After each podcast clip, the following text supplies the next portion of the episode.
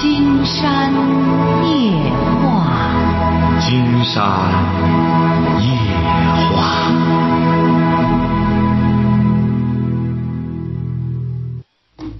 晚上好，听众朋友，我是您的朋友金山。喂，你好，这位朋友。哎，你好，金山老师。嗯、我们聊点什么？嗯，我我想跟金山老师那个问问孩子的一个学习一个状况，因为我家孩子呢在小学的时候呢成绩是相当好的，但是到了那个初中啊，刚开始的时候也是蛮好的，那现在那个随着那个那个一天一天过去了，那个成绩就一天天下来了，我真的很着急。您是儿子还是女儿？嗯，我是江苏的。不是，您是儿子还是女儿？我们很多父母他哦没有性别概念。哦哦，是男孩。对呀、你孩子他有男孩儿有女孩儿哎，您记住了哈，这位做母亲的哈，嗯您这个孩子啊，他现在精力没用在学习上，咋的吧？嗯。您觉得是不是啊？就是呀，他不肯，那个那个真的是那个不肯学习。我啊，这不金山就问您嘛，这不是金山就问您，嗯，就说您的儿子关键是初这个到了初中这时候，学习难度加大之后，就看出他的问题所在来了，晓得吧？嗯，因为小学的时候啊是很简单的，慢慢那时候说白了，矛盾不那么突出。现在真正到了初中，才真正显现出来了。那您的孩子他精力没用在学习上，他用到哪儿了呢？他就是看看那些那个课外书啊，他就那个就就那个看那个课外书跟学习不搭卡的书啊，看什么课外书？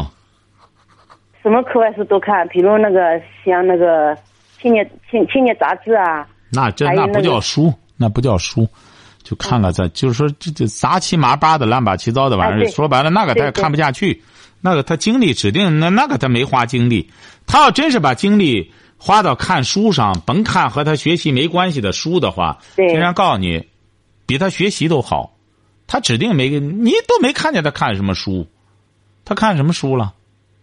他看那个什么历史啊，历史那个书那啊，历史他更看不懂了，初中他都学不下来。历史呢历史，您要记住了，历史能读到博士都读历史，历史一般人是看不懂的，没文化怎么看懂历史啊？所以说，您这孩子他没看书，他精力没用到看书上。他要每天在看这些书的话，金山告诉你，他就是在学习了。他分，您得先去分析，他精力放哪儿了。他现在已经到青春期了，十四还是十五？十五岁，哎，金山不是在节目里说了吗？说这些孩子，不学习的孩子，真正发病是发到十四五岁。他现在就是这个样子啊。嗯，他精力不在这上面。嗯，对呀、他精力就不在学习上面。那比如你你跟他说那个，你你你那个成绩下来了，你自己要自己要那个要，呃，怎么样去再努力一点？那他嗯回答你，他肯定是嗯的呀，好的呀。哎，那你但是不知道但。是真正真正意义上的，他就没有用在这个学习上面呀。你的孩子他可能他还还有那个做那个学习的时候啊，呃，小学的时候呢也有一点，但现在呢就那个尤尤尤其是那个突出了，那个边做作业边玩玩，那个就是那个嗯弄弄那个弄弄这个橡皮啊，弄弄那个铅笔啊，那个或者那个坐坐在那个椅子上面也也坐不稳了，那种感觉就是很不舒服的。你不给金山说他干嘛了，金山就不好给您提建议。那您也不说您孩子干嘛？他一个十四、十五岁的，正好充满了青春活力这个孩子，他把这活力用在哪里了？你得先去了解。嗯，看上去也是很那个嘛，很是看上去很听话的呀。他那个学校里回来就直接回家了，吃饭了就吃好饭了，然后就就就坐在自坐坐坐在自己的那个房间里面就开始那个学习了。你家里有电脑？你家有电脑吗？有电脑，但有是电脑我不让碰的。不是电脑，谁用这电脑？你弄个电脑干嘛？呃，电脑是那个一般情况就是我弄我用的，我也是难得用的，我一般情况下也不用，孩子也不让用的，不是你这个电脑它上不上网？上网的。您这孩子玩游戏，您不相信您偷着看看。这孩子说白了，这孩子喜只要你家里有这么个东西，甭说你家里有，家里没有的，孩子能够深更半夜开开门到网吧里去。甭说您家里有这个什么了，您这孩子玩游戏，今天就明确告诉你们，您就不要自欺欺人了。您这孩子精力都放到这上面了，他为什么现在整个学习下降了？因为他到了青春期了。青春期玩游戏的孩子，游戏旁边全都有些，全都有些说白了乱八七糟的东西。孩子本来是玩游戏，他七八岁的时候有那些东西，他也没感觉。但是他到了十五六岁他打开游戏，再有那个东西，就那些裸露的东西，他就没兴趣玩游戏了，他就看那个了，看黄片子。说白了，看些乱八七糟。好像是没有的，那个。你要是经常告诉你哈，您这孩子百分之三万是这样的，他要没有这个的话，那您这孩子就有问题了，就是大脑出问题了。那就说原来挺好，现在整个脑子也有问题了，也学不也也不能学了，那就另外一个问题了。您这孩子如果要是有游戏的话呢，你得赶快给他断。一个是你不在家的时候。或者看看密码，他是不是破解了？再一个是看看他在班里是不是玩别的同学的游戏机。现在一些孩子有一些都把游戏机带到学校里去，晓得吧？哦。哎，除了这个，他没别的。现在这孩子说白了，只要不倒腾游戏，踢个球、打个球，说白了，甚至喜欢玩玩和同学聚聚会，这都不是毛病了。现在这个都很正常。金山老师啊，我跟你说啊，那孩子啊，真的真的是不出去玩。我我叫他出去玩游戏的孩子啊，您记住了哈，玩游戏的孩子不出去玩，不和别人接触，不感兴趣体育运动，就是喜欢在家待着，晓得吧？您越说，越是那种网瘾的一种症状。所有网瘾的孩子可听话了。一个月不出门都行，记住了哈，一个月不出门都行，但就是有一点儿学习学不进去，其他的都很正常，而且很听话，而且也不也不惹事儿，这就是网瘾孩子的那个症状。嗯，问题就是那个金山老师啊，这个那个网那个叫什么游戏呃电电脑我根本不让碰的，碰不到的，就是他要弄我的手机看看微信。啊，看看短信之类的，这个都是看的。但是游戏，他是那个不敢。他看什么短信？他看什么短信啊？短信就是那学校发过来的短信，然后那个微信，微信上面呢就是那个，嗯，有有一些那个杂七杂八。那行，那您孩子没事儿，那您孩子没事儿，那就是说智商达不到那个要求了，就是说这个功课难度这么大了，他跟不上了，很正常。孩子就是到高中了，很多人都考不上高中的。那您孩子没事了，那您担心什么？他就智力达不到了，你也不要勉强他了。竟然觉得这个人就是这样，你也不能说这个人要人人说白了都能考上大学，人人都能够干什么的话，那就不不存在智力差距了。那您孩子没事儿，孩子啥事儿没有，是个很好的孩子，啥事儿没有。那您和您要干嘛呢？哎呀，我我那就没事儿啊。我觉得孩子好像那个自信心没了，是那不很正常吗？你想想，不是说每一个人都能够读完高中的，不是说每个人都能考上高中的。自信心也是这样，你想想，自信心他只有说他能学习很好才有自自自信心，学习很好的在班里说白了也是凤毛麟角啊。所以说，金山觉得这个你有什么可值得去？只能就是孩子是个什么材料，就干点什么事儿。说龙生九种，九种不同啊。那既然您孩子啥毛病没有，这么好，又不玩游戏，金山觉得只要这孩子不玩游戏，没别的事儿。那既然您孩子不玩游戏的话，您担心什么呢？他就上不了高中，上个职业中专什么的，也未尝不可。现在中国，你别忘了，百分之八十的孩子都上职业中专或者什么的，上上大学的毕竟是极少数啊。上高中的都是就都说白了还是少数。那您说您是担心什么呢？孩子又不是说玩游戏耽误功课了，他就是智商不行了，争不过别人了，您不能为难他呀。您是这个理儿吧？哎，您孩子要玩游戏，那么咱说有病，那治病。既然没病，孩子这个智商已经努力了，也就这么个智商了，实在跟不上趟。初中毕业之后，你让他考个职业高中，那金山觉得这不是很正常的、很正常的一个孩子嘛？您为什么还要寻求改变他？怎么着呢？我想那个，我想那个，希望金山老师那个就是给给一点那个 支招吧。这不是给您支招，就是正确对待。您孩子他没有分散精力。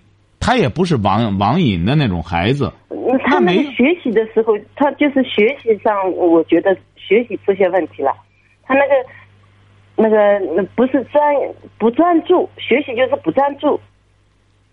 学习的时候不专注，你比如你叫他背书、背背那个书啊之类的，他就。您啊，看来您看来听金山节目时间也不长，你也不看金山写的选择书，关于就是教育的问题。这个专注、集中精力，这是一种能力，不是说与生俱来的，这个得需要训练。非常，你也可以看一看您周边的一些朋友，百分之八十的人是没有专注能力的。不是说哪个孩子都能够专注起来的，专注得经过非常的严格的训练，不断的通过各种方法培养他一种专注的能力。不是你随随便便这个孩子就能专注的，孩子只要能专注，他就成功了，就不存在别的问题了。所有孩子只要学习不好的，都是没法集中精力，最终认输拉倒，就这么简单。你要实在需要干什么，你就按照金山在选择当中严格的步骤去做，你也未必能做得到。说白了，那父家长会很痛苦的。那你得整天盯着，就和病人，就和大夫给病人治病一样，他得随时观察。那父母真正想管孩子，你得你得要付出。所以已经这样做了啊！我都已经这样做了。他那个做作业的时候，我就坐在旁边。你这不对，做作业你坐旁边能对吗？您这是这是谁教你的？坐旁边？您这您这从哪儿学来的？他做作业，你坐旁边？你这样培养不了他专注的能力，培养他专注得有一些方法、方式、方法。金山在选择里边就是采访了一些高中的很优秀的学生，考上北大的，他当年是怎么培养自己的专注能力的？是怎么培养自己坐得住的这种能力的？很多高中生也是一开始坐不住，后来采取了各种方法。哎，所以说这个你不是说想当然的干什么？金山希望您呢，就是看看金山写的那个选择。你要真正想管孩子呢，严格的按照那种专注的培养步骤那样去做好不好？哦，好的。哎，再有什么问题，我们可以随时对话哈。嗯，好的，那谢谢金山老师。哎，好嘞，再见。喂，你好，这位朋友。喂，你好，金山老师。哎，我们聊点什么？啊，我有个问题想让金山老师给我出个主意。您说。我有个儿子，今年二十六岁，在济南他表姐的公司做业务经理。喂，说听着呢。啊，他他表姐呢是做这个汽车备件生意的。我儿子在那里干了八年了，在在他表姐这个公司做业务经理，月薪一万，有专车。从去年开始呢，我儿子和我商量，愿意自己单独干。单独干呢，他表姐呢还离不开他，愿意和他，愿意让他在那儿。我这个事情呢拿不定主意。不是您，这个表姐是谁的亲戚？这是？我儿子的表姐是我大舅哥的呃女儿。你大舅哥的女儿？我媳妇的哥哥，我媳妇的哥哥，他的女儿。哦。他上的公司。哦。我儿子在那儿。呃，干了八年了，做业务经理。一去的时候不是，一去的时候就是在那儿干着干着活儿。到后来现在呢，呃，做业务不是您儿子他要干什么呢？自个儿要自个儿单干干什么呢？就是卖汽车配件他有资金吗？他有资金投不是他有资金投入吗？资金投入汽车配件儿要搞一个店，投入是挺大的大约在六十万左右啊！你有钱，你们家里啊？啊，钱倒有。行啊，你试试吧，反正这玩意儿干好了就挣，干不好也是赔。不是汽车配件，不是前两年了，反正你这个得冒很大风险。他看人家挣钱干什么之后，自个儿干这个事儿，你掂量掂量。金山觉得人家觉得，说白了，一万多的月薪的话，现在也不难聘人。他您这个他这个表姐也是，哎呀，视野窄呀。说白了，现在有的是精明强干的，都是大学毕业的，这些孩子都很能干，而且都职业驯化都挺好。金山觉得你自个儿掂量掂量。首先呢，人家他表姐这么近的亲戚，还这么重用他。你说有个表姐罩着在那儿干挺好的，你儿子要愿干，谁给他投这个钱六十万？你投啊？我投啊。这不是就是说白了，就是金山直言不讳的讲，就是你在挑唆着孩子个人干吗？你不投他哪有钱？要您儿子自个儿有钱，我打不定主意啊。问题是，所以说金山就说你试试吧，反正你。金山就估摸着是你投，你是觉得哟，人家挣这个咱也弄，但是你风险很大。金山这不告诉您吗？对对啊。哎，你儿子现在是在那当这个业务经理，是他表姐在那罩着他，整个操心都是人家在那干什么着。你回过头来，你儿子要盯起这一摊来，知子莫如父。你觉得你儿子能顶起来？可以，这个东西说白了就是两个字儿：自个儿干。您知道哪两个字儿吗？啊，自个儿干，您知道是哪两个字儿吗？就两个字儿。就两个字，你说难吧？吃苦，吃苦。哎，对，非常能吃苦。对对对，我也我儿子也料到了，可是呢，他干的很出色。像他这个级别的，在那儿年薪在二十万左右，他的工资呢和其他这个其他的公司里的像他这个级别的，呃，他干的多是按年薪来说得的少，他考虑这一点。那行啊，你只要觉得刚才金山告诉您了，您只要说行，六十万我拿了之后，这风险反正呢，金山讲过，经商一定要记住了，不要光想着赚，首先得能够承受赔。所有经商的，您看。没有一个经商的这位先生，没有一个经商的说，我一帆风顺的，自打经商以来光赚，没这个的。多数都是一开始都赔过，你反正能能撑得住就行。你要能撑得住，最终也从人家那边出来了。你要是只要一出来，人家指定找别人，那就没没这个退路了。那您要再能赔得起，现在说白了，切入难度很大呀，租金也贵，好。好的摊位就贵，好的地点就贵，你整个成本投入是很大的。就是总的来说，你掂量掂量，你这个经济实力怎么样吧？玩这个东西得有经济实力，就是实力。说白了，那没多大的经济实力，那就别玩这个。金山建议你不要说白了，竭尽全力的凑合凑合那俩钱儿，人家都干配件干多少年了。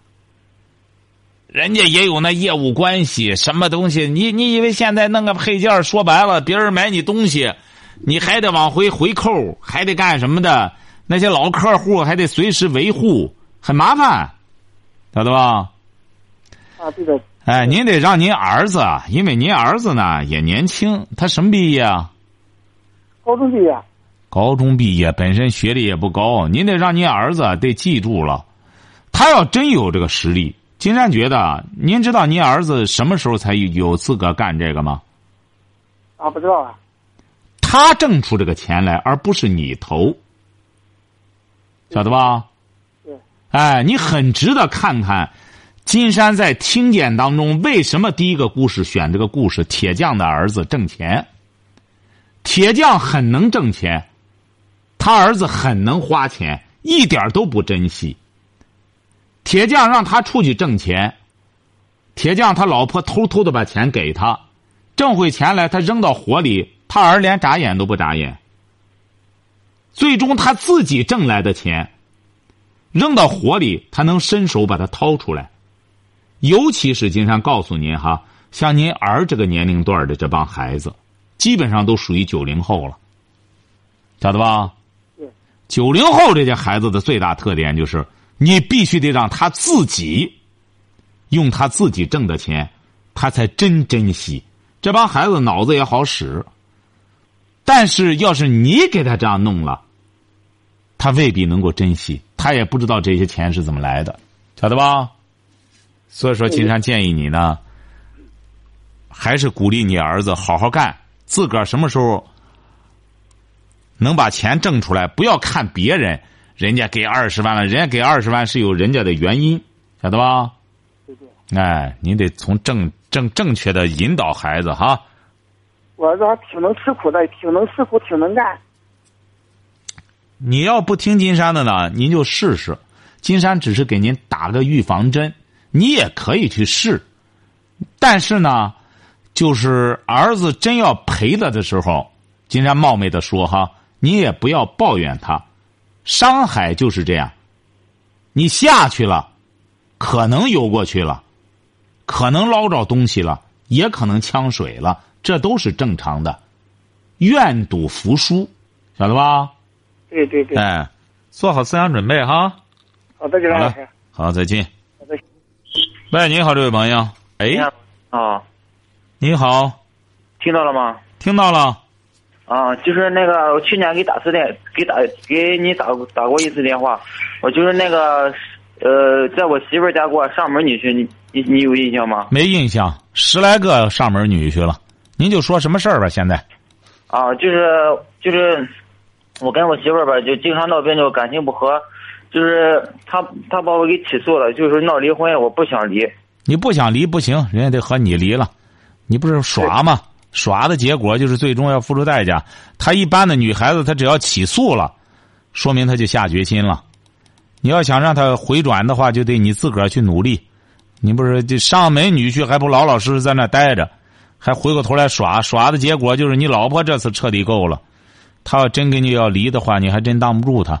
求他去吧，就一个字儿求，老老实实的从头做起，让他给你个机会，一定你好好珍惜，就这么简单哈，晓得了吗？金山金山老师啊，听我说，就是家里人就是别管谁说都说不进去。记住了，别人说没用，没，啊，别人说都没用，你求去，晓得吧？跪着求，跪求，我再没毛病了。我过去的时候真是不知好歹，现在我以后怎么着怎么着，下决心去哈。别人谁都做不了这工作哈，他都到法院起诉了。所以说，你记住了，你休想逃避你自己酿的苦酒。晓得吧？你就去，金山好像有点印象。那个时候就让你啊，别脾气太大，好像是。对对对对，你说了，就是我，就是我感觉吧，就是金山老师，我去年一直在听你的节目，就是我感觉你说的有分寸。只要是你给我劝不回来，真是我我自我自己认最大努力也也没有意义。那不行，金山金山劝不回来，人家这个记住了哈，就得你自个儿这时候别装怂。你看你这种人就是这样。打电话的时候，金山就说：“你那上门女婿了，怎么着？好好的，呃，周旋周旋。一个男人别和女的一般干什么？你非得耍，耍的最终把这把这路都堵上了。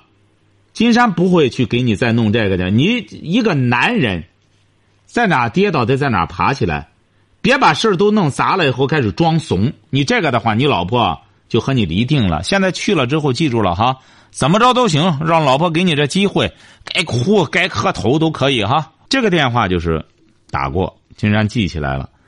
当时就是耍呀。我们有些朋友在农村呢，本身上门女婿，就是家里呢条件不是很好。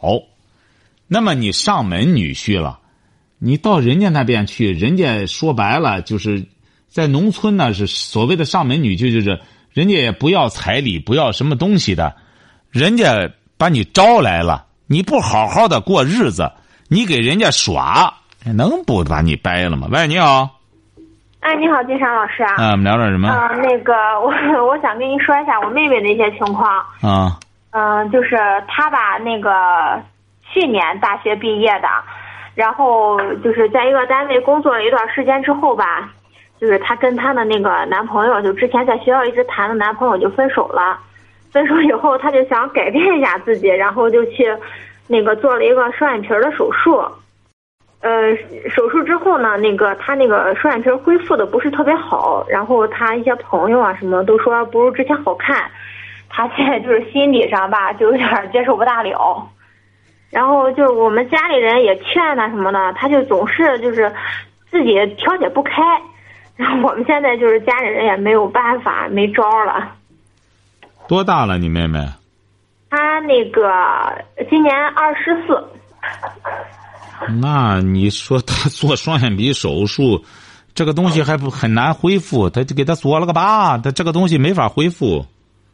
嗯，他也不是说没恢复好，就是他眼睛吧，其实恢复的还就是现在已经半年了吧，恢复的还可以。但是吧，他就是他的之前的一些朋友啊、同学什么的，看过他之前的照片和现在割完这个双眼皮的这个样子吧。不是，您现在是让金山是他在跟前吗？啊，对，他在跟前呢。他在跟前，他怎么不打电话？他究竟是哪一方面纠结？是又怀念那个男朋友不该分手啊，还是现在他一直没工作吗？他这不是那个分手之后割完就是割完双眼皮就一直没在上班。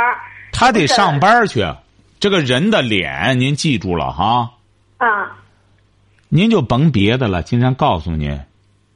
您就是哪个明星的脸，这玩意儿老对着个镜子瞅起来之后，说白了，满脸都是毛病，晓得吧？啊，他现在就是这样。哎，这个人啊，不是不是，看他的这个人啊，如果要是整天照镜子的话，越照越不自信，晓得吧？因为怎么着呢？人他本来就就说白了，自打生下来浑身都是毛病。晓得吧？你没看后来有些女的为了在好，这后来现在你没看美容产业，最终弄得这女的都哎呦毛孔粗了，再怎么想办法再弄细了，这不都是，这不都是瞎掰的事儿吗？你毛孔你把它弄得细的干什么？它出不来，它不能分泌了之后，不做大病吗？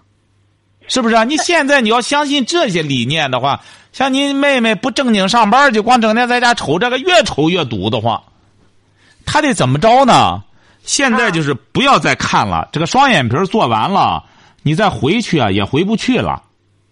那么慢慢的，这个双眼他做完多长时间了？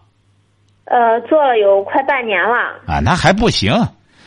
双眼皮慢慢的，它就恢复恢复之后啊，它得有个恢复的过程。你整个皮肤，它不就是给他呃缝缝缝的双眼皮吗？不就是？啊，对呀，是缝的吧？现在眼睛吧挺好看的，就是我们家里人呢都觉得挺好看，他就觉得家里人吧可能就是安慰他，所以才说好看。不是他现在挑剔的，他在大学学什么的？呃，学财会的。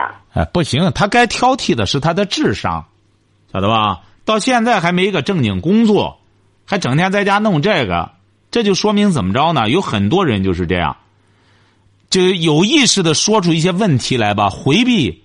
他自身的主要问题，现在像您妹妹最关键的问题，赶快谋个职业，或者赶快找个合适对象，这才是他该干的事儿。他这个，他这个前几天吧，就是朋友也给他介绍了一个，去了一个公司上班。他上了两天以后吧，他那个有一个新同事就说他眼睛啊，你眼睛是割的吧？哎呀，不好看，怎么着的？他就觉着有点受打击，然后就不去上不去上班那像您妹妹这样这样再往前走的话，是很可怕的。那这样越搞越搞，他越自闭，越搞越干。他现在记住了哈，就是说割了就割了，人呢敢做敢当，无论是男的还是女的。你像这样，现在你这一家人都这样的话，说白了，最终就把你妹妹给害了。让他该怎么面对怎么面对，就又不是别人把他绑起来给他割的，是他自己的选择。金山不是讲了吗？现如今这个社会是个选择的社会，每一个人要对自己的选择要敢于承担责任。你回过头来，你想想，这个妹妹最终自个儿割完双眼皮，这不在折磨全家人吗？你 现在真是这种情况，你这个就不行了，不是这个这个就不行，您就不要劝了。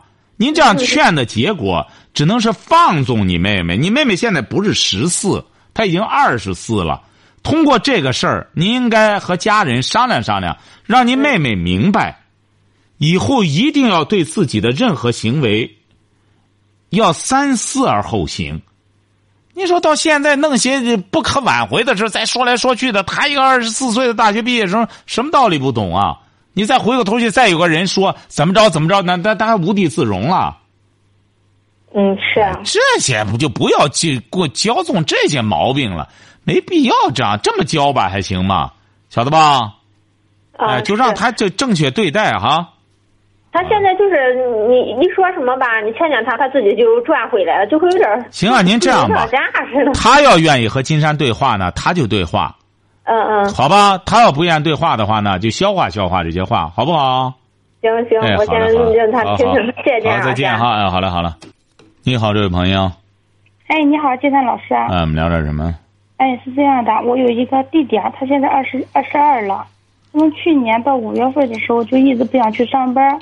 也待在家里面，他这小孩挺内向的，就在家里面玩手机、玩游戏，不知道他怎么想的，他也不说。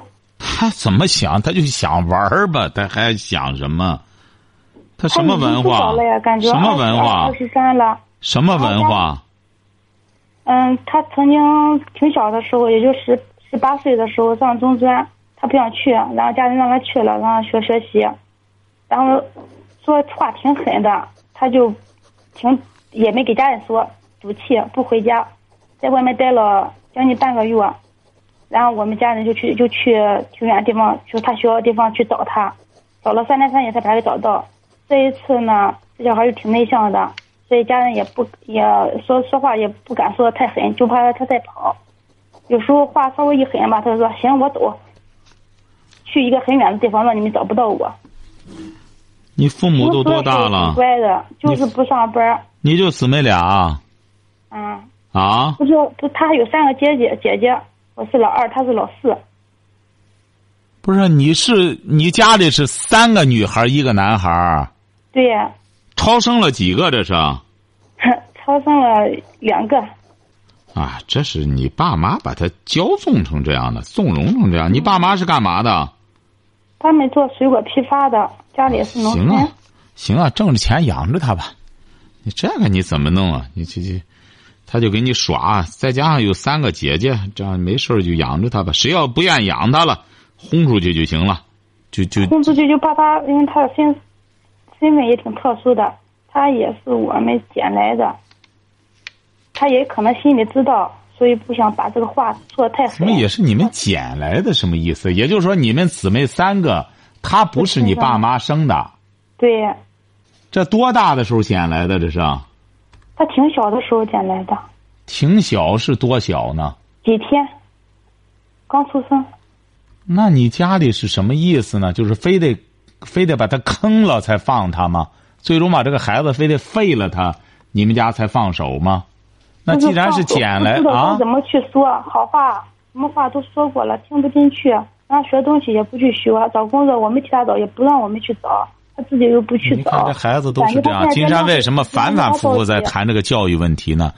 都是父母把孩子弄成生就的骨头、长就的肉、出窑的砖以后再说你怎么不变呢？你怎么不变呢？这变是现在变的嘛？他又不是孙悟空，现在说变就变。现在早都生就的骨头长长就的肉了，你现在救他很简单，就轰出去，让他成人，工作干什么？让他知道在社会上混多么难，挣点钱多难，他就懂得这些年来父母的养育之恩不容易。经常告诉你，你们家再这样圈他，最终的结果，他的仇人就是你们这一家人，他最终会把他走到今天。